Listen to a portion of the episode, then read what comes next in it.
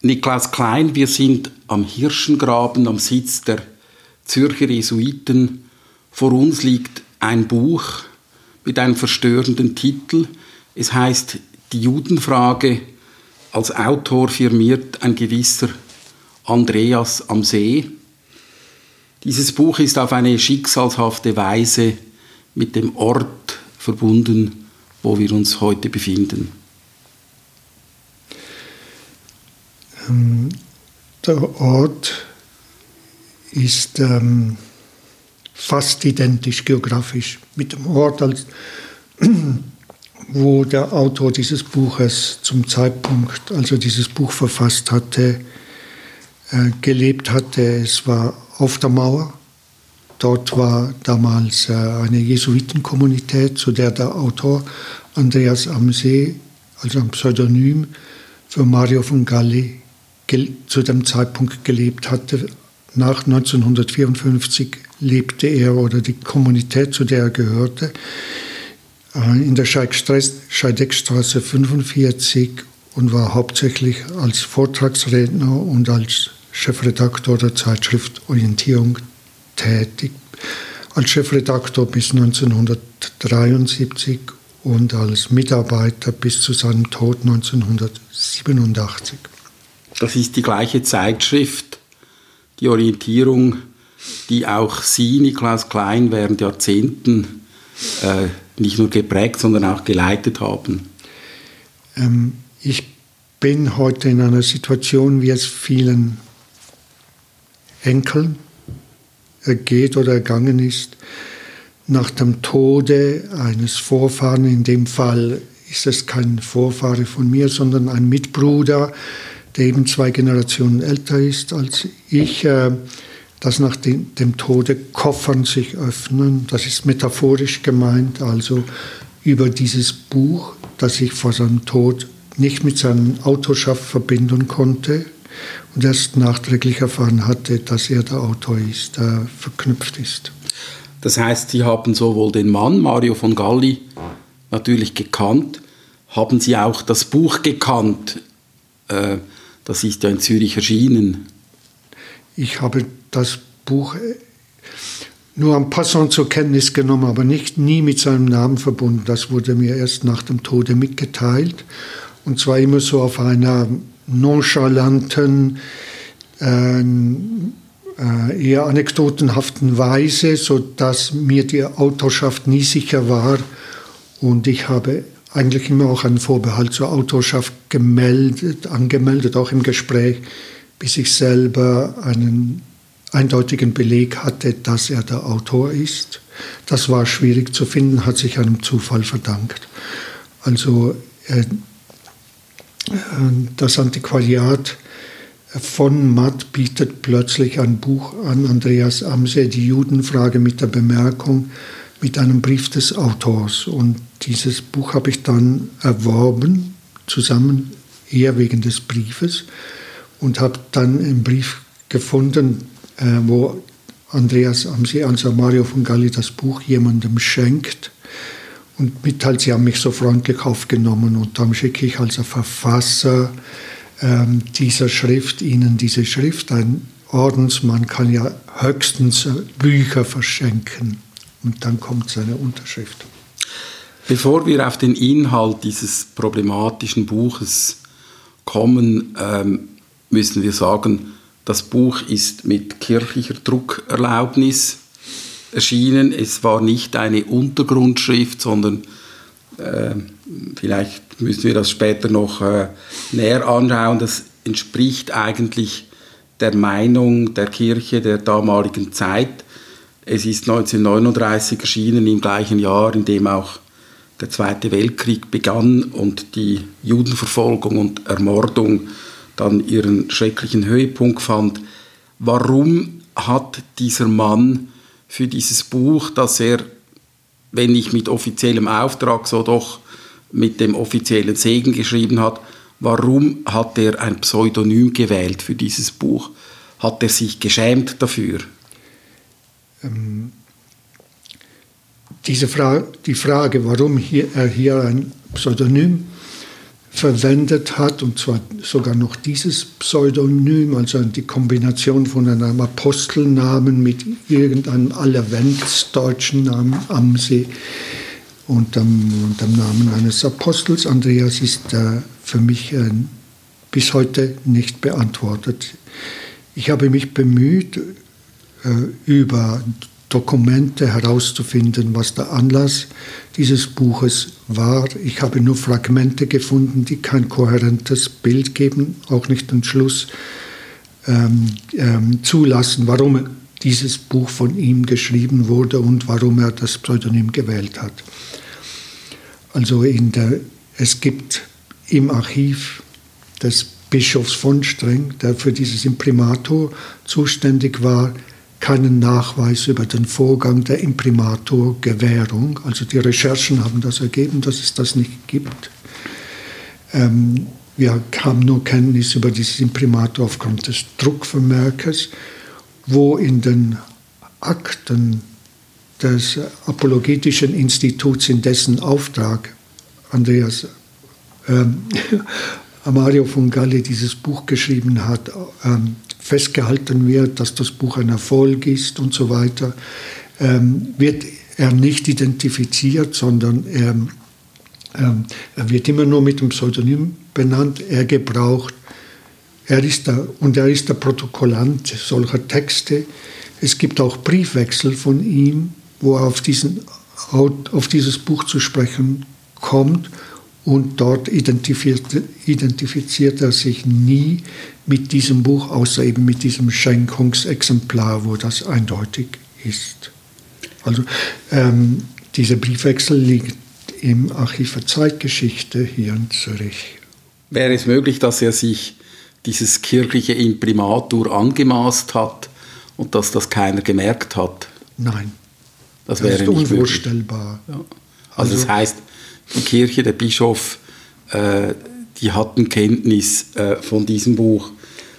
Es Jetzt, ist durch eine zweifache Muss. Wenn es ja. ordnungsgemäß abgelaufen ist, ist es durch eine zweifache Zensur gegangen, durch eine ordensinterne Zensur und dann auch durch die kirchliche Zensur noch einmal außerhalb des Ordens, also durch den Bischof äh, von Basel oder durch einen seiner engen Mitarbeiter. Vielleicht jetzt zum Inhalt. Es ist kein theologisches Buch. Ich habe das, äh, ich habe da drin gelesen. Man kann das lesen, ohne dass man jetzt mit der katholischen Theologie vertraut ist. Wahrscheinlich hat es sich an ein allgemeines Publikum gerichtet. Ich habe einfach zwei Zitate jetzt mal ausgewählt. Da steht zum Beispiel der Satz, so erhebt sich denn in unseren Tagen die Judenfrage verschärft wie noch nie und lautet, woher kommt es, dass dieses Volk ohne Heimat, ohne Heimstatt, zum Teil sogar heute ohne Glauben, von allen gehasst, von den meisten verachtet, selbst todmüde in der Weltgeschichte nicht sterben kann. Das ist natürlich eine Anspielung vom ewigen Juden, äh, der in der Literatur mehrfach auftaucht ähm, eine Figur eben, die durch die Weltgeschichte äh, irrt. Und 50 Seiten später, äh, ich zitiere da wieder, ähm, es sind ja Bewegungen der entwurzelten, aller organischen Bindungen ledig gewordenen Massen des Proletariats unserer Städte. Damit ist der Jude ein Schädling der Völker geworden und selbst die Bekehrung, ähm, wie Bichelmeier vor einigen Jahren äh, in Wien bemerkt hat, durch das Taufwasser diese Eigenschaft nicht sogleich auszulöschen vermöge. Es fragt sich nun, ob ein Staat berechtigt ist, diesem schädigen Einfluss einen Damm entgegenzusetzen, ob er berechtigt ist, diese Hemmungslosigkeit, dieser Hemmungslosigkeit Zügel anzulegen und die Antwort wird dann auch gegeben, ähm, ja, so darf, ja muss der Staat diesen Einfluss der Juden zurückdämmen. Ich, ich habe das jetzt heute noch einmal gelesen und ich muss sagen, ich bin nachhaltig verstört über diesen Text. Wie ist es Ihnen gegangen? Ich ähm, bin bis heute verstört über diesen Text, ähm, über die Sprache dieses Textes, über diesen Text. Stilistisch ähm, erkenne ich Muster von der Redeweise von Mario von Galli. Also es gibt Muster seiner späteren Redeweise, wie ich ihn auch kennengelernt habe, zu anderen Themen, wie er Themen einführt, wie er es verarbeitet, wie er mit Metaphern umgeht. Gibt es äh, Ähnlichkeiten, ähm, sodass ähm, die Autorschaft auch stilistisch äh, sehr plausibel ist. Oder? Ähm, der Umgang der Quellen, die er macht, hat mich auch verstört. Sie ist sehr ungenau, sie ist sehr selektiv, äh, sie ist total willkürlich und sie widerspiegelt nicht einmal die Debatte zum Zeitpunkt der Verfassung dieses Buches. Sie ist extrem selektiv. Und darum kann ich es auch verstehen, dass Clemens Thoma in seiner Analyse, in seiner kurzen, aber nach meiner Meinung präzisen Analyse dieses Buches sagte, ein junger, noch unerfahrener Autor. Wie alt war Mario von Galli, als er das geschrieben hat? Ähm, er, war, ähm, er, war, er ist 1904 geboren, also er war 35, er war äh, 5, ja, 35 Jahre alt, als er das verfasst hat. Er war in einem Punkt nicht unerfahren. Mit der Erfahrung des Nationalsozialismus war er überhaupt nicht unerfahren. Äh, er war viel erfahrener als die meisten Schweizer überhaupt äh, waren und auch noch 45 waren, denn gegen ihn lief ja 1935 ein Parteiverfahren in Deutschland mit einer Ausweisung aus dem äh, Deutschen Reich und seiner Flucht dann in die Schweiz und seinem Versuch hier als Flüchtling, als nicht anerkannter Flüchtling bis 1945 zu leben. Also er hat den Nationalsozialismus in der ersten Phase von 35, äh, vor 35 erlebt. Er war in einer Gruppe von jungen Jesuiten, die äh, im süddeutschen Raum ähm, angefordert worden sind von Verbänden und von Pfarreien, um gegen Rosenbergs Mythos des 20. Jahrhunderts zu predigen und Vorträge zu halten. Er hat also diese Texte gekannt und er hat auch die Gegenposition gekannt und er hat dagegen gesprochen. Aufgrund dieser seiner Tätigkeit hatte er das Verfahren über sich ergehen lassen müssen und die Ausweisung und die Flucht in die Schweiz. Also er war in dem Sinne nicht unerfahren, aber als Autor, als professioneller Schreiber zeigt das Buch große Mängel. Könnte das auch ein Grund sein, ähm, also ein ganz banaler Grund eigentlich, dass er nicht wollte, dass das mit seinem Namen in Verbindung gebracht würde, weil er äh, Repressalien befürchten musste, äh, weil er aus verschiedenen äh, Ecken, also er war Österreicher, äh, lebte in Deutschland, ist dann in die Schweiz geflüchtet. Das war eine sehr unsichere Sache und da dachte er, das könnte mir Probleme bereiten, also schreibe ich das unter Pseudonym. Eine schwierige Frage. Also es gibt Hinweise, dass das der Fall sein könnte. Ähm, er gebraucht dieses Pseudonym ein zweites Mal, sonst nie mehr nach meinen bisherigen Recherchen auch in einem dort in einem ganz polemischen Zusammenhang in der Schweizer Rundschau ein kleiner Beitrag über Professor Eduard Schweitzer, der hier in Zürich so eine Art kommunitäres evangelisches Leben aufgebaut hat. Und da schreibt ein Andreas Amset, dass das äh, ein Diebstahl an der katholischen Tradition ist und nicht geht. Ein sehr polemischer Text.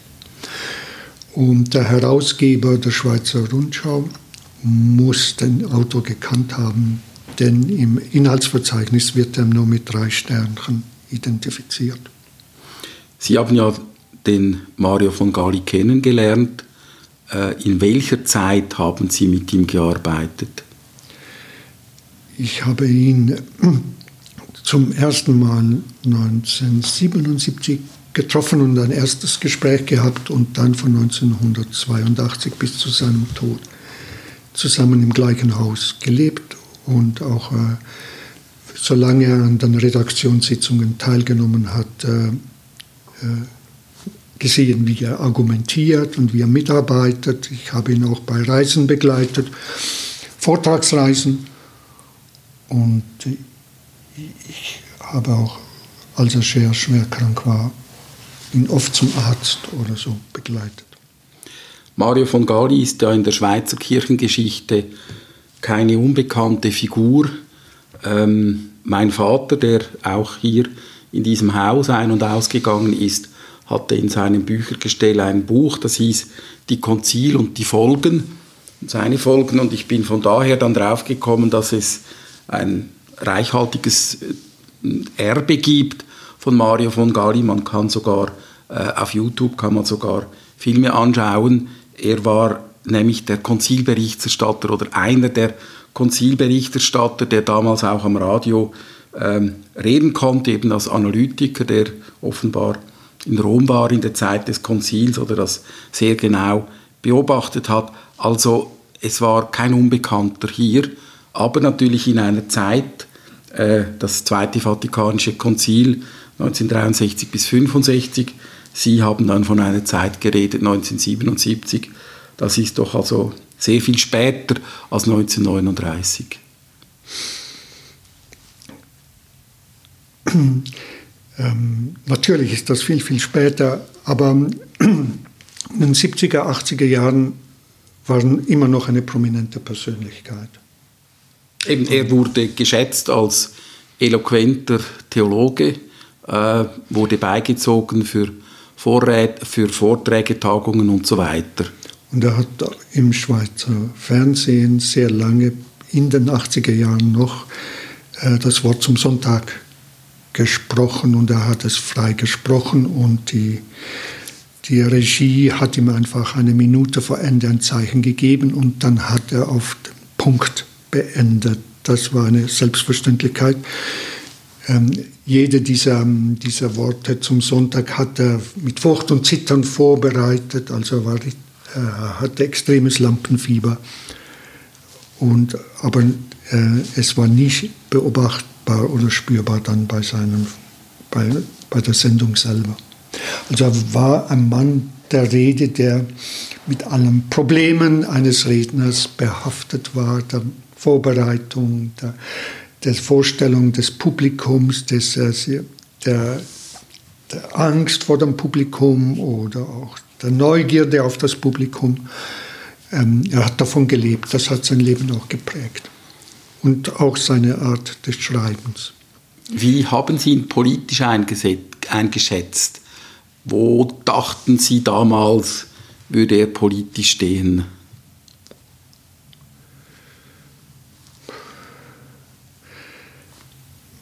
Ich weiß es nicht. Äh, ich kann keine parteipolitische Zuordnung ähm, erkennen.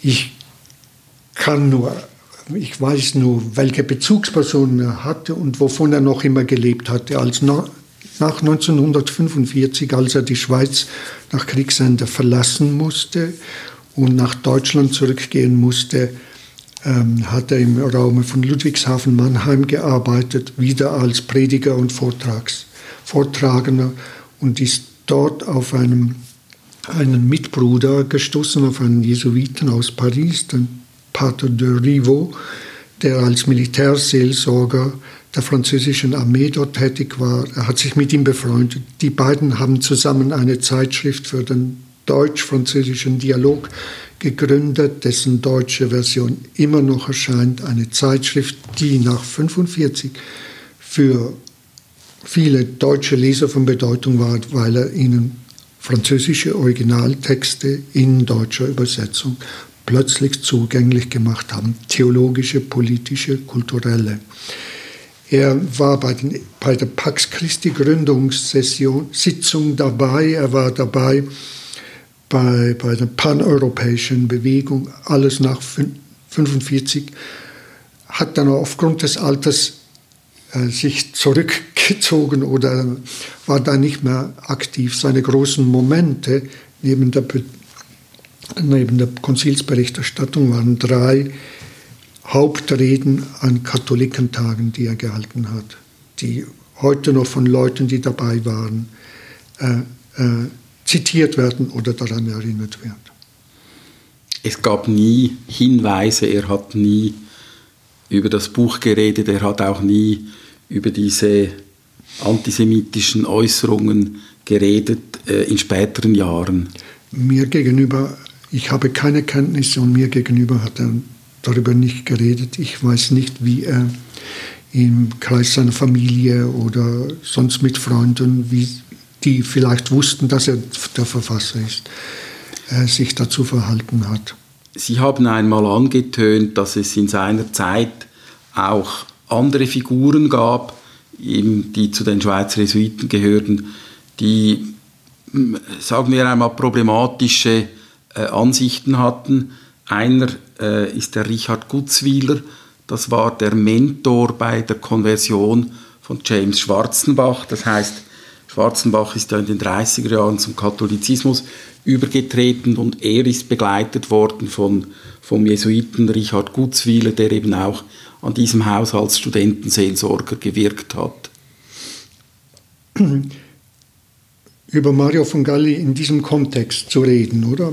Bedeutet für mich eigentlich gleichzeitig äh, über andere Mitbrüder reden zu müssen, ohne dabei ihn entlasten zu wollen, noch zu können. Und äh, das ist der eine, den haben Sie genannt, Richard Gutzwiller, der andere ist Hans-Urs von Balthasar und der dritte ist der Pater von Moos.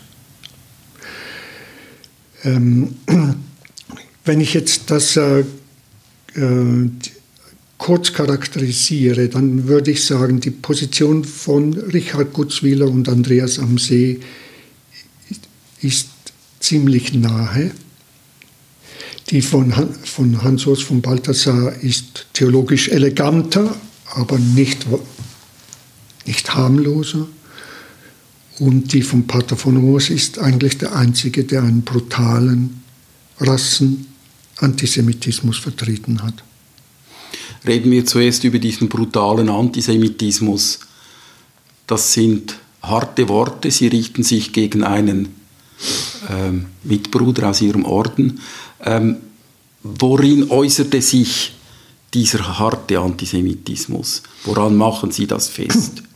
An Publikationen von äh, Pater von Moos, der als Studentenseelsorger in Basel tätig war und dort mehrere Beiträge in der Schweizer Rundschau veröffentlicht hat, die direkt in Deutschland und in der Schweiz Kontroversen hervorgerufen hat. Also Artikel gegen Artikel, Replik Duplik und so weiter. Also man hat es zur Kenntnis genommen und wo er einen kruden Rassenantisemitismus vertreten hat von äh, der Überfremdung der Studierenden in Basel durch deutsche Juden und durch die Zerstörung der Schweizer Kultur und so weiter. Also die üblichen Schemata eines rassistischen Antisemitismus. Gibt es Hinweise, dass das innerhalb der Jesuitengemeinschaft in der Schweiz auch diskutiert wurde? Ich habe keine direkten Hinweise. Ich habe nur einen indirekten Hinweis, dass er sehr früh äh, von Basel abberufen worden ist und äh, eine Arbeit in Rom angenommen hat bis in die 40er Jahre hinein. Inwiefern ist diese ähm schwierige Epoche jetzt innerhalb der Gemeinschaft aufgearbeitet worden. Also gibt es da zum Beispiel ein Buch. Ich meine, ich habe jetzt ein Buch vor mir von Urs Altermatt, Katholizismus und Antisemitismus. Da kommt diese Galli-Geschichte zwar über einige Seiten vor, aber letztlich eher am Rande. Und was Sie erzählen, das heißt, es gab da schon einige Leute, die eben auch sehr viel Wirkung entfalten konnte und da würde man, könnte man sich vorstellen, dass das dann auch einmal aufgearbeitet wurde.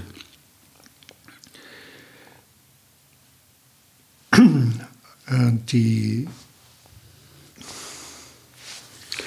die historiografische Aufarbeitung innerhalb des Ordens der Periode der Weimarer Republik. Ich spreche jetzt von Weimarer Republik, weil damals die Schweiz auch äh, die noch keine eigene Jesuitenprovinz war, also Schweizer Jesuiten sowohl in Deutschland gearbeitet haben, wie das Studium größtenteils in Deutschland absolviert haben.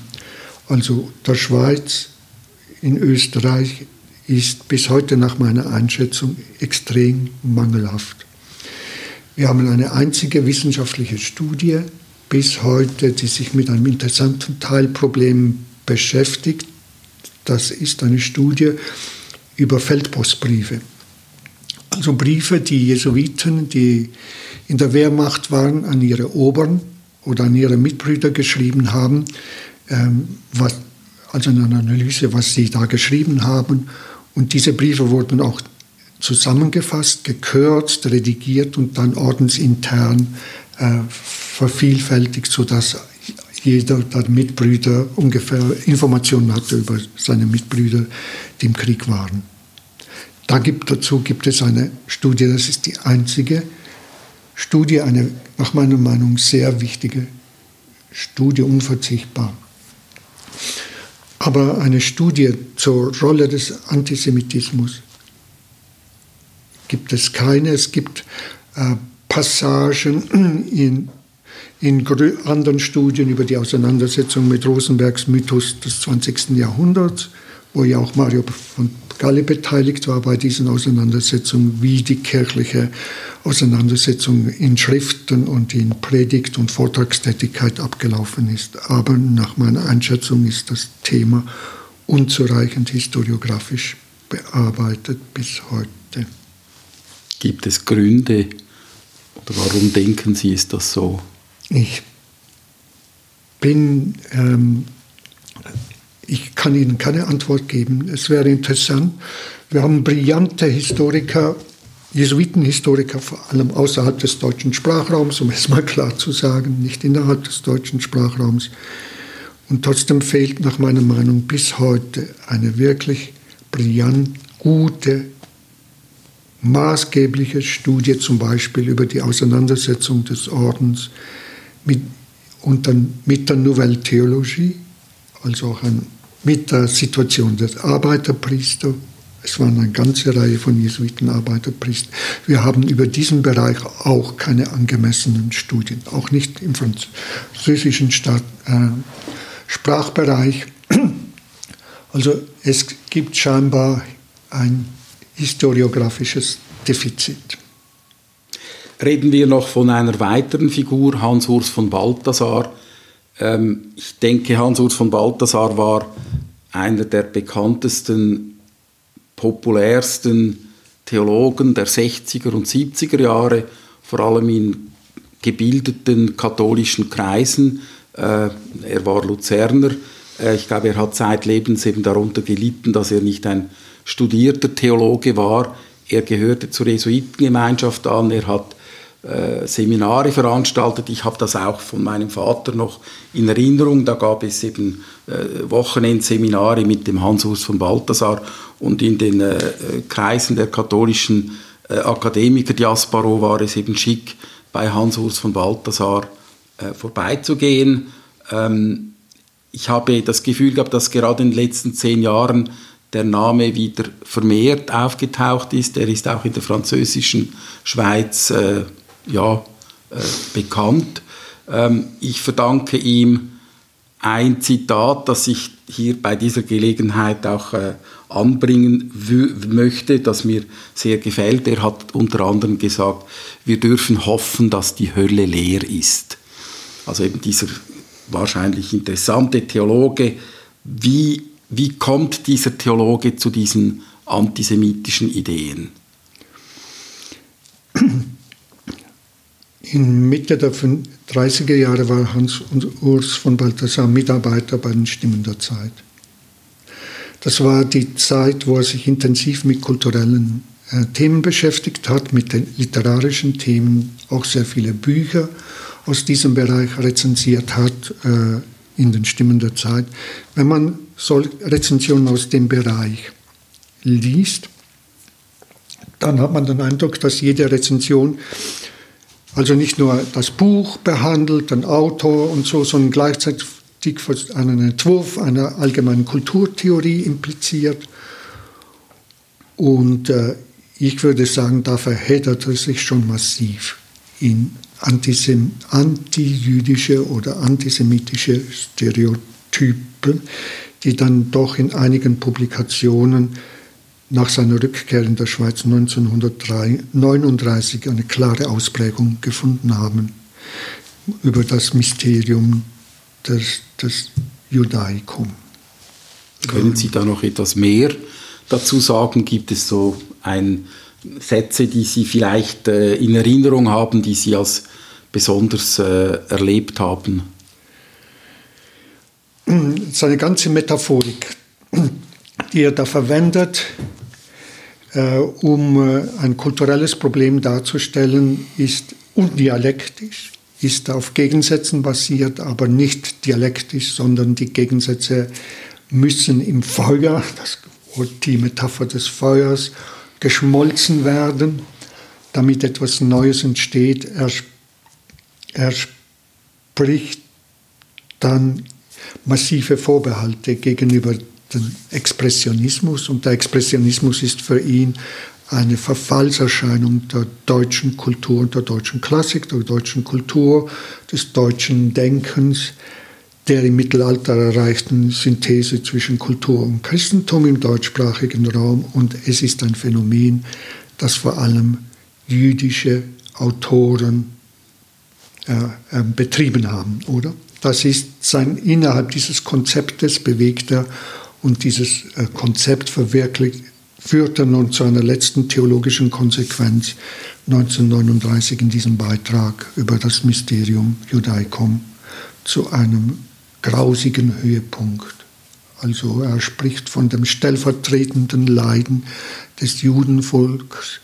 In dessen Leiden zeigt sich die Sündhaftigkeit der Katholiken, der Christen, der Katholiken.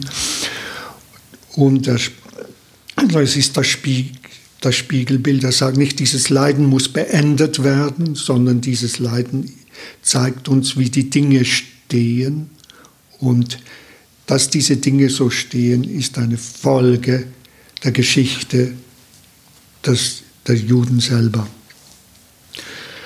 Ähm, es ist eine Vertheologisierung eines eminenten politischen Menschenrechtsproblems. Wir machen kurz eine Zäsur, weil ich das Licht anzünden möchte. Bleiben Sie noch.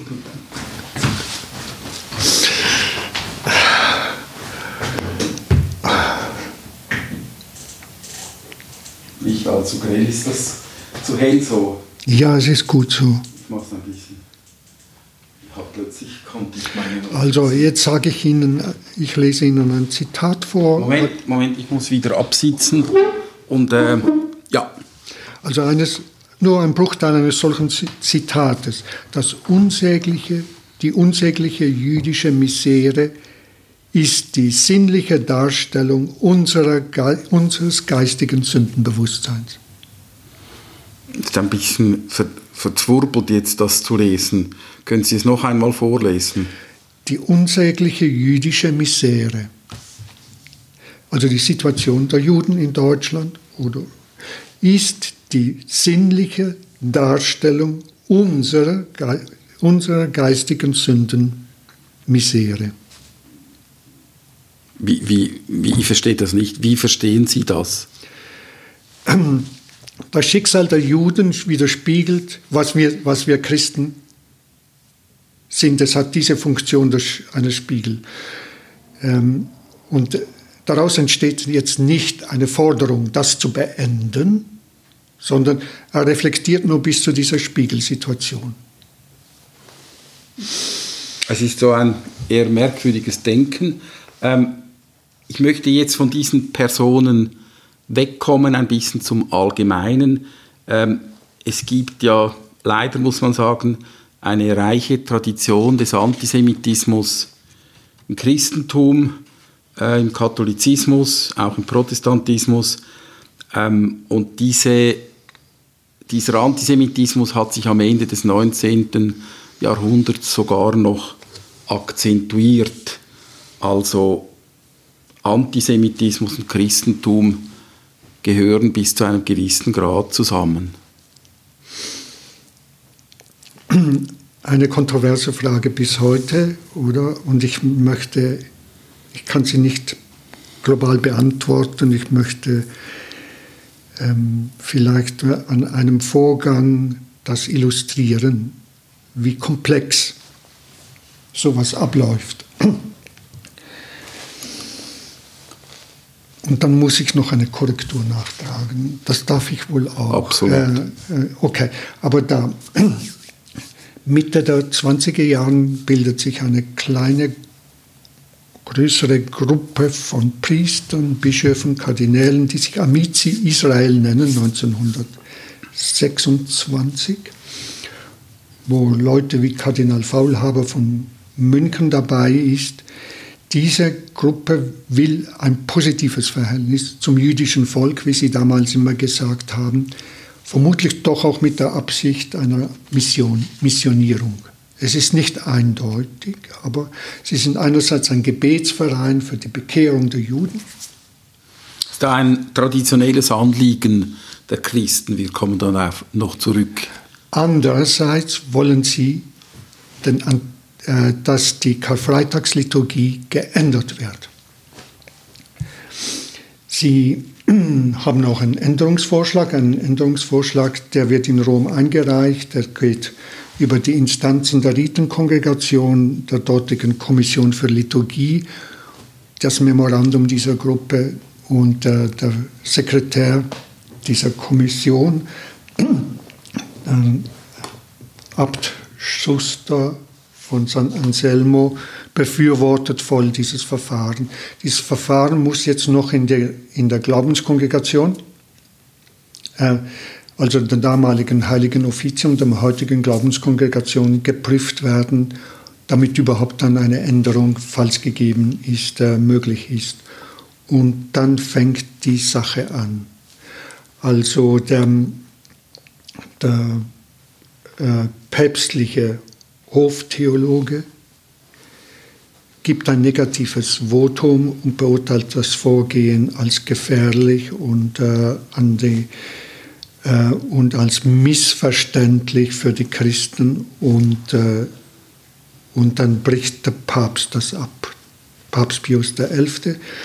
und Papst äh, und äh, und äh, der, den letzten Schlag gibt dann noch Kardinal Mary del Val. Der ganze Vorgang in den 30er Jahren, nicht wie ich gesagt habe, in den 20er Jahren, tut mir leid, aber äh, alles in, nach dem Reichskonkordat, nach diesen Konflikten, die in Deutschland schon zwischen der katholischen Kirche und dem Deutschen Reich und der deutschen Reichsregierung gelaufen sind, okay, die, die die Protagonisten dieser Bewegung werden sanktioniert, also die Bewegung wird verboten, es wird ein Dekret erlassen und jetzt Pius XI. wollte es vermeiden, dass äh, dieses Dekret äh, antisemitisch interpretiert werden kann. Und wie hat er das gemacht? Indem er äh, lavierend eine Unterscheidung eingeführt hat dass ähm, also eine theologische Unterscheidung, es geht, geht nicht, es geht, es, mit diesem Dekret werde, werde keineswegs den Antisemitismus der Nationalsozialisten oder überhaupt unterstützt. Es geht darum, dass ähm, ähm, negative Auswirkungen, die die jüdische Kultur die hat, eingeschränkt wird und es nicht zu Missverständnissen kommt. Und er gebraucht dann in dem Zusammenhang sogar und noch einmal das Wort, dass die Katholiken geistige Semiten seien. Also wir stehen vor einer paradoxen Situation, dass der Pius XI., Pacelli ebenso sein Staatssekretär, und die Involvierten, ähm, Kardinäle und Behördenmitglieder äh, mit antisemitischen Stereotypen den Antisemitismus bekämpfen wollen und sie damit in eine dilemmatische Situation geraten. Auslöser war jetzt für das Eingreifen von Mary del Val, auch wegen seiner Herkunft, äh, der spanische Bürgerkrieg. Und die Furcht damit vor dem äh, Bolschewismus und dass Italien und Deutschland in dem spanischen Bürgerkrieg eingegriffen haben. Und dieser Eingriff wird von denen als notwendig gesehen, damit der Kommunismus eingeschränkt wird. Bevor wir weitermachen, sollten wir noch ein bisschen den Kern eben dieses äh, Antisemitismus ausleuchten. Ähm, er lässt sich ja dingfest machen an dieser äh, berühmten Karfreitagsliturgie, die dann später äh, geändert wurde, wo man eben bei den Karfreitagsfürbieten pro infamis Judaeis für die infamen Juden äh, gebetet hat. Ähm, den Juden wird da immer dieser Gottesmord auch vorgeworfen und was auch ganz schwer wiegt, äh, die Tatsache, dass die Juden zwar gemeinsame Wurzeln haben mit dem Alten Testament, ähm, dass sie aber in Jesus nicht den Messias sehen. Äh, und das hat die Kirche den Juden äh, übel genommen. Ähm, und eben es gibt auch Erklärungen, die dann sagen, weil eben die Juden den Messias nicht annehmen, äh, werden sie, wurden sie von Gott gestraft und müssen als ewige Juden durch die Weltgeschichte wandeln. Ist das so etwa der Kern, jetzt der theologische Kern der ganzen Geschichte? Geht es um diese Dinge oder sind da noch mehr, äh, sind da noch mehr Vorwürfe, die eben im Laufe der Geschichte aufgetaucht sind? Es kommen noch kulturelle Momente hinzu, dass äh, die moderne Kultur äh, von ein, ein Säkularisierungsprozess ist ein, und, der, und der wird den Juden mehrheitlich zur Last gelegt. Also die Säkularisierung, die Entkirchlichung, äh, die, die Entreligiosisierung, die wird den Juden äh, zur Last gelegt. Daran sind die Juden schuld. Warum? Das kann ich jetzt ganz schlecht irgendwie nachvollziehen. Es ist nicht nachvollziehbar, ähm, wenn man auf, den, auf die Geschichte blickt, aber es wurde so vertreten. Also ohne weitere Begründung. Es muss damals irgendwie für viele Leute ähm, eingeleuchtet haben. Also der Hans-Urs von Balthasar, äh, gut, der Richard Kutzwiller, auch hier teilweise, da wird, werden dann auch Phänomene benannt oder also die Weimarer Republik mit ihrer Kultur, mit der, mit der Literatur, mit der Musik, mit der Lebensform. Das wird dann in so ins Spiel gebracht, oder? Also im Prinzip muss man sagen, man muss es gar nicht nachvollziehen können, weil man es auch nicht nachvollziehen kann, sondern es ist ein Sündenbock. Äh, diese äh, Exponenten waren als, ich sage jetzt mal, Rechtskatholiken nicht glücklich mit dem Lauf der Geschichte und sie suchten einen Sündenbock, der eben da an dieser aus ihrer Sicht empfundenen Miserie schuld und sie haben das dann eben bei den Juden gefunden. Das ist wahrscheinlich Wahrscheinlich ist diese Argumentation darauf hinausgekommen. Jetzt wird in der Literatur unterschieden zwischen Antijudaismus und Antisemitismus. Ich habe auch schon mit Kunsthistorikern geredet, die haben dann eben diese Unterscheidung gemacht. Und äh, persönlich scheint mir jetzt diese Unterscheidung etwas problematisch. Was, was denken Sie über diese Unterscheidung? Das Anti, das, der Begriff Antisemitismus oder das Wort ist im 19. Jahrhundert entstanden in einem politischen Milieu, politisch-religiösen Milieu in Deutschland, Ströcker und seine Predigten. Ähm, die Judenhass, Judenverfolgung, Stereotype gegen Juden hat es vorher immer wieder gegeben. Äh, es entstehen andere Organisationsformen oder im 19. Jahrhundert entstehen Parteibildung. Man gewinnt äh, Wahlkämpfe mit, mit äh, jetzt antisemitischen Parolen oder Stellungnahmen oder Äußerungen. Äh, das äh, legitimiert vielleicht eine Unterscheidung, aber sie lässt sich nicht strikte durchführen. Ich kann nicht, ich weiß nicht, wo äh, der Antijudaismus anfängt und wo der Antisemitismus ähm, äh, aufhört in Bezug der beiden. Wenn ich bestimmte Sätze sehe, ich merke, dass sich eine antijuda antijudaistische Position nicht durchhalten lässt, wenn man nicht rassistische Stereotype plötzlich auch ins Spiel bringt und gebraucht. Also das ist bei all den von mir genannten Personen der Fall. Sie kommen auf, anti, auf rassistische Positionen, die sie dann einführen, auch wenn sie sich explizit gegen einen rassistischen Antisemitismus enden, reden sie plötzlich von der Körperfigur von Gästen. Also hier gibt es ein Bild, man erkennt in der Eisenbahnzug sofort, wer ein Jude ist, was ein totaler Witz ist, aber das wird da glatt behauptet. Oder? Und das ist wirklich ein, die Produktion eines Stereotyps. Aber trotzdem, ich denke, man muss auch sagen, dass sich diese Positionen auf eine äh, unheilvolle Tradition abstützen konnten. Also es gab in der Kirche eine jahrhundertealte äh, antijüdische, antisemitische Tradition. Es wurden auch wir, müssen, ich muss sagen, dass äh, jetzt noch einmal zurückkommend ähm, auf, auf Pius XI., dass es eigentlich noch einen Schritt weiter geht. Er, seine theologischen Reflexionen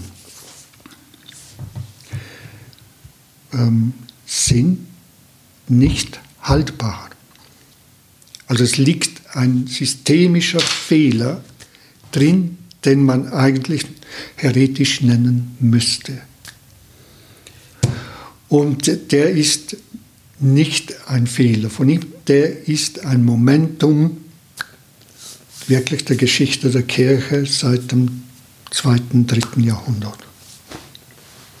Und Pius XI., ähm, er war Papst bis zum äh, Anfang 39. des Zweiten Weltkriegs 1939. Ja. Er hätte es auch in der Hand gehabt, die schützende Hand der Kirche auszustrecken äh, und die Judenverfolgungen in seiner Lebenszeit zu begrenzen. Das hat er nicht gemacht. Ähm, er hätte es nicht machen können, weil er schon tot war. Also 39. ähm, Nein, ich meine, in den 30er Jahren hätte er es. In 1933 gab es verschiedene Momente, in denen etwas hätte passieren können. Die, es gibt von ihm Äußerungen, eben diese da, wir sind geistige Semiten und den mhm. Versuch, äh, dieses Dekret äh, gegen die Amici Israels so zu formulieren, dass daraus kein Antisemitismus begründet werden kann. Es gibt äh, Verurteilungen des Mythos des 20. Jahrhunderts. Es gibt die Enzyklika mit brennender Sorge.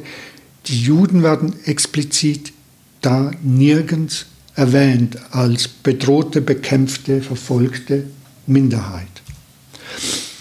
Und ähm, es gab sogar innerhalb der Glaubenskongregation ein Verfahren Hitlers, meinen Kampf auf den Index zu setzen. Das ist dann nie realisiert worden. Es gab Vorarbeiten für eine Enzyklika über den, gegen den Rassismus und äh, im Nachhinein bin ich froh, dass die nicht erschienen ist, weil sie die Unterscheidung zwischen legitimen und nicht legitimen Antisemitismus verfestigt hätte in einem lehramtlichen Text.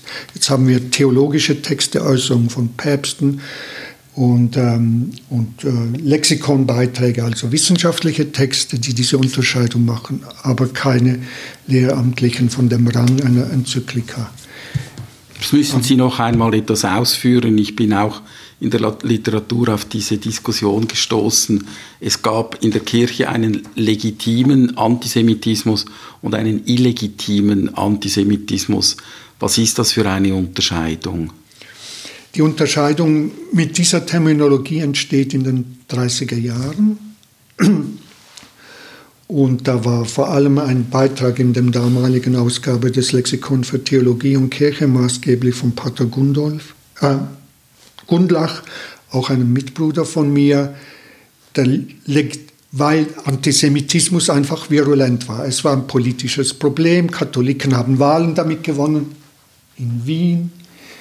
Äh, es war das, der Nationalsozialismus, es gab andere Länder, es gab in Frankreich Antisemitismus. Das auf rassischer Grundlage wurde nicht toleriert.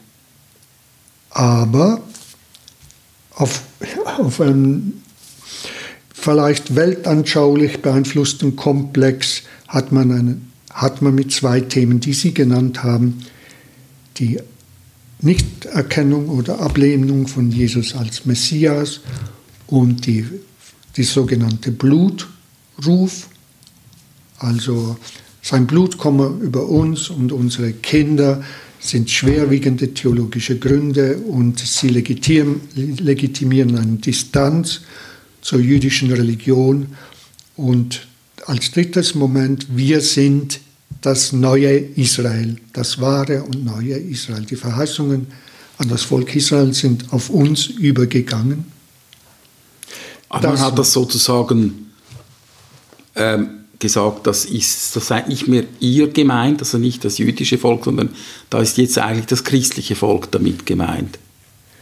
Sie können, sobald die, die Lehre vom vierfachen Schriftsinn die von einem bedeutenden Theologen in der Antike von Origenes formuliert worden ist, aber nicht, ähm, wie soll ich sagen, äh, als ähm, Instrument verwendet worden ist, sondern als eine Denkform, dann, wenn, sobald das eingesetzt hat, fängt die Enteignung des Alten Testamentes kommt die voll durch. Sie fängt früher an, aber sie kommt voll durch und kann nun äh, theoretisch breit begründet werden, oder? Also die, die Aussagen im Alten Testament sind ja gemeint über Jesus, über die kommende Kirche und nicht über das jüdische Volk. Und das zieht sich durch und ähm, hat immer wieder Höhepunkte in der kirchlichen Verkündigung gefunden.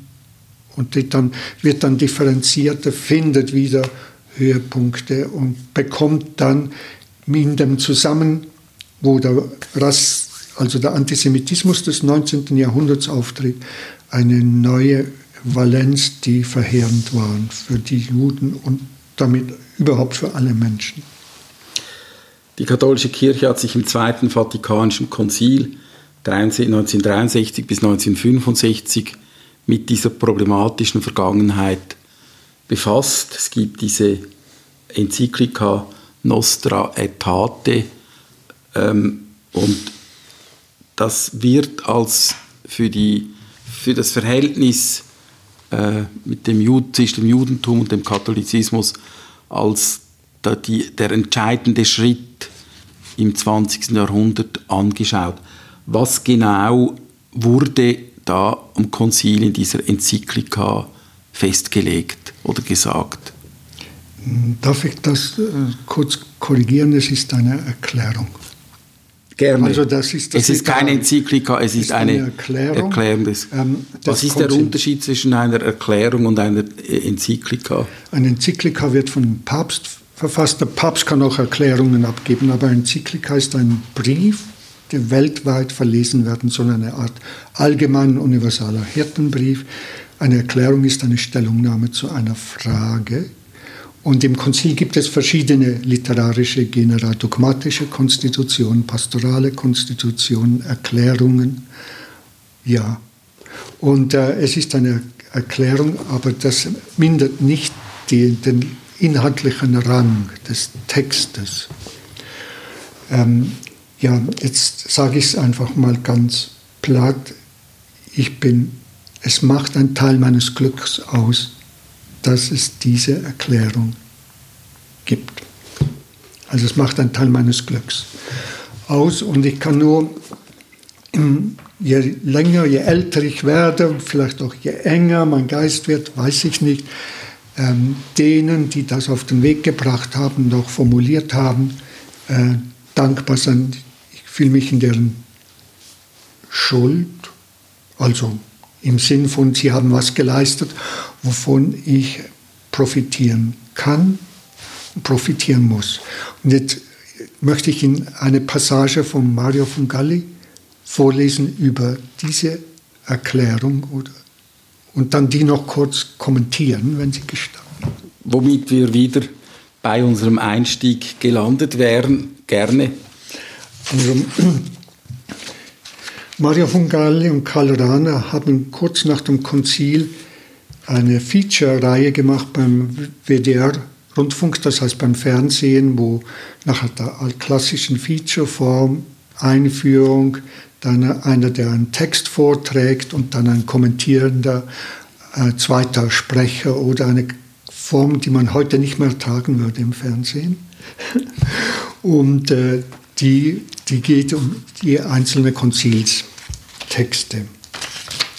Und äh, über diese Erklärung Nostra Aetate, die, das allgemeine Kapitel äh, hat Christen und Juden, äh, schreibt oder sprach ein Teil Frau Gernot Luckner und dann sprach Mario von Galli dazu. Jetzt lese ich, was Mario von Galli dazu gesagt hat. Genau zu der Zeit, als die Frankfurter Zeitung aus sicherer Quelle meldete, dass der Papst das Judenschema endgültig vom Plan des Konzils abgesetzt habe, obwohl die Bischöfe seine Grundzüge bereits gebilligt hatten, genau in diesem Augenblick schloss ich mit einem Freund eine ziemlich hohe Wette ab. Ich versicherte, dass diese Nachricht nicht stimmen könne, dass es sich höchstens darum handeln könne, dieses Schema in andere Hände zu spielen oder irgendwelche wichtige, irgendwelche wichtigen Stellen am Text zu ändern. Ich war ganz ruhig bei dieser meiner Anschauung und heute frage ich mich, wieso ich das eigentlich sein konnte. Ich verfügte in gar keiner Weise über irgendeinen besonderen Draht zum Sekretariat der Einheit des Kardinals Bea oder zum Staatssekretariat oder zu sonst wichtigen Persönlichkeiten. Mein Urteil basierte einzig und allein auf einer gewissen Gesamtschau, auf einer Gesamtschau des ganzen Konzils.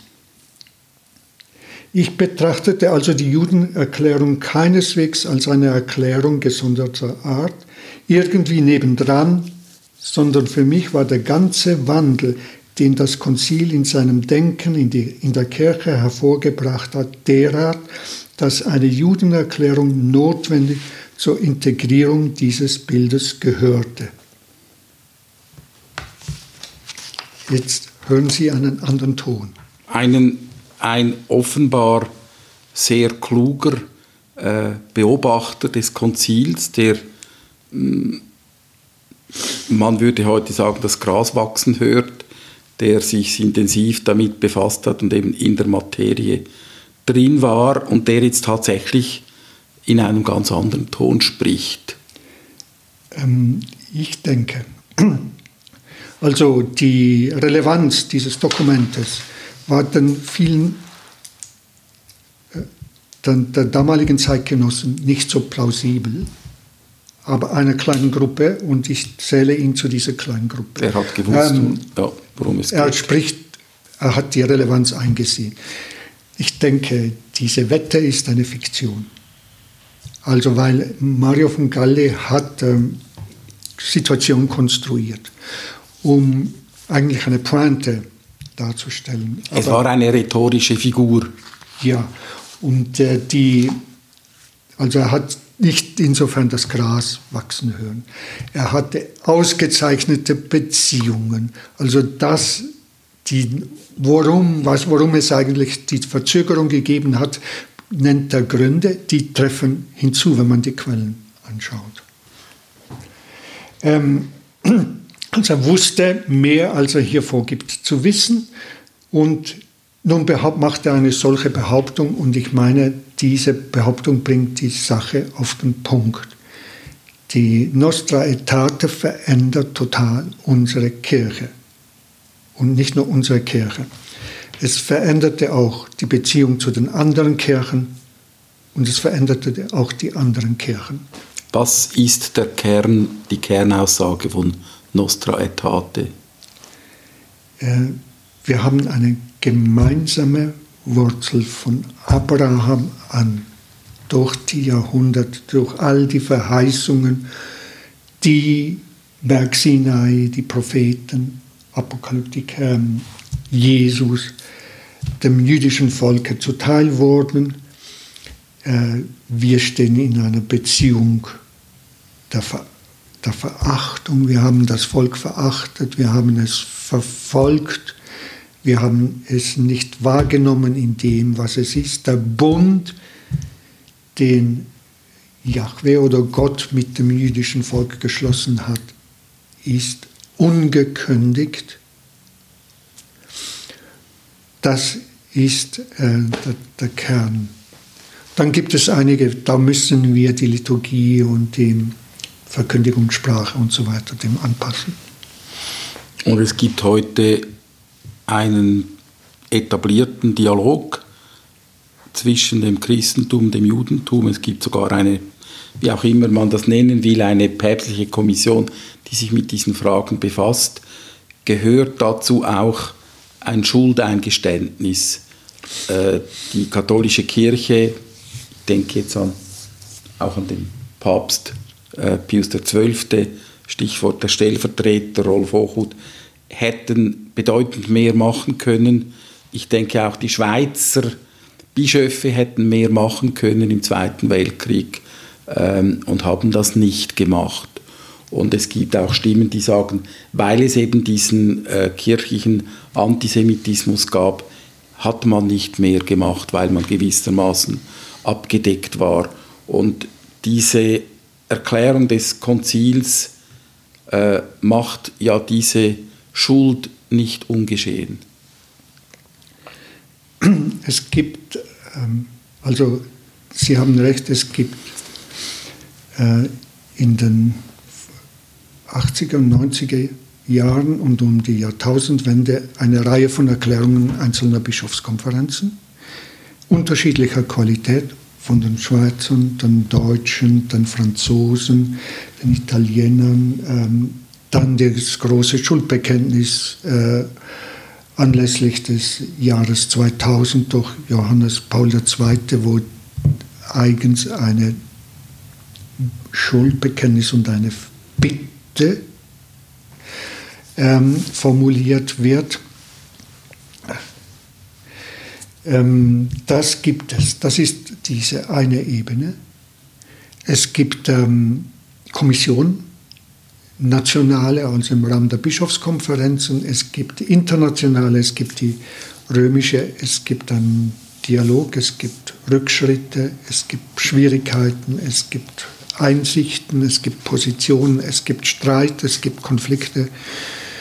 Ich habe auswegslose Situationen erlebt, äh, die plötzlich äh, nicht äh, zur Implosion geführt haben, weil da zwei die entscheidenden Worte gefunden hatten.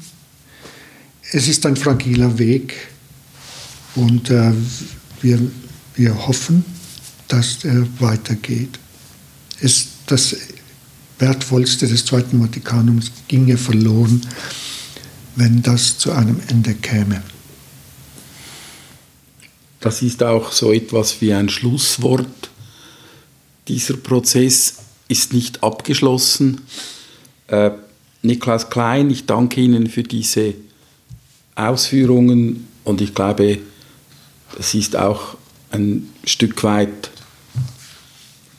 bahnbrechend, etwas Neues, diese Geschichte äh, dieses Hauses, diese Namen, die eben mit diesem Haus verbunden sind, die mit dem Orden verbunden sind, diese problematischen Seiten, die sind bisher noch nicht sehr stark zum Ausdruck gekommen und ich danke Ihnen, dass Sie jetzt einen weiteren Schritt gemacht haben, auch diese dunklen Seiten äh, aufzuarbeiten. Herzlichen Dank. Meinerseits vielen Dank.